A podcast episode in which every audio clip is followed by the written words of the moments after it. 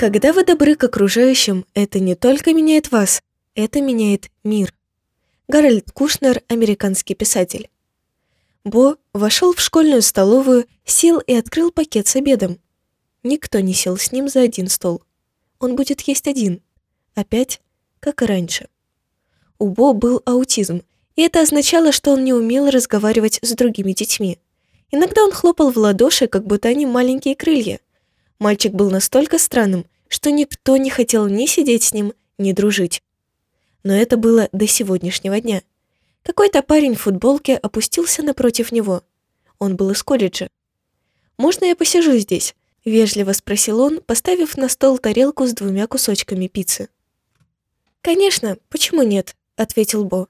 Они начали разговаривать, и Бо узнал, что говорит с Трэвисом Рудольфом, который был тогда игроком футбольной команды штата Флорида. Бо был поражен, он любил команду штата Флорида, обед удался на славу. Кто-то из родителей сфотографировал молодых людей и отправил снимок матери Бо. «Кто это обедал с тобой?» – спросила она сына.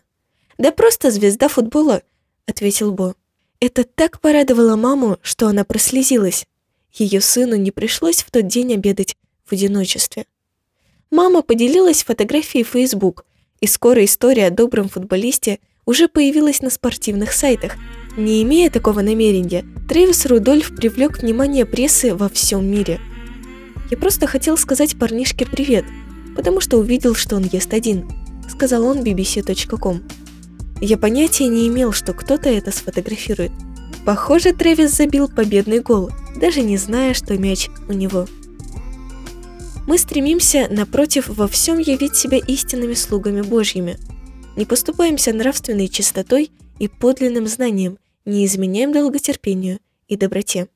Второе послание Коринфянам, 6 глава, с 4 по 6 тексты.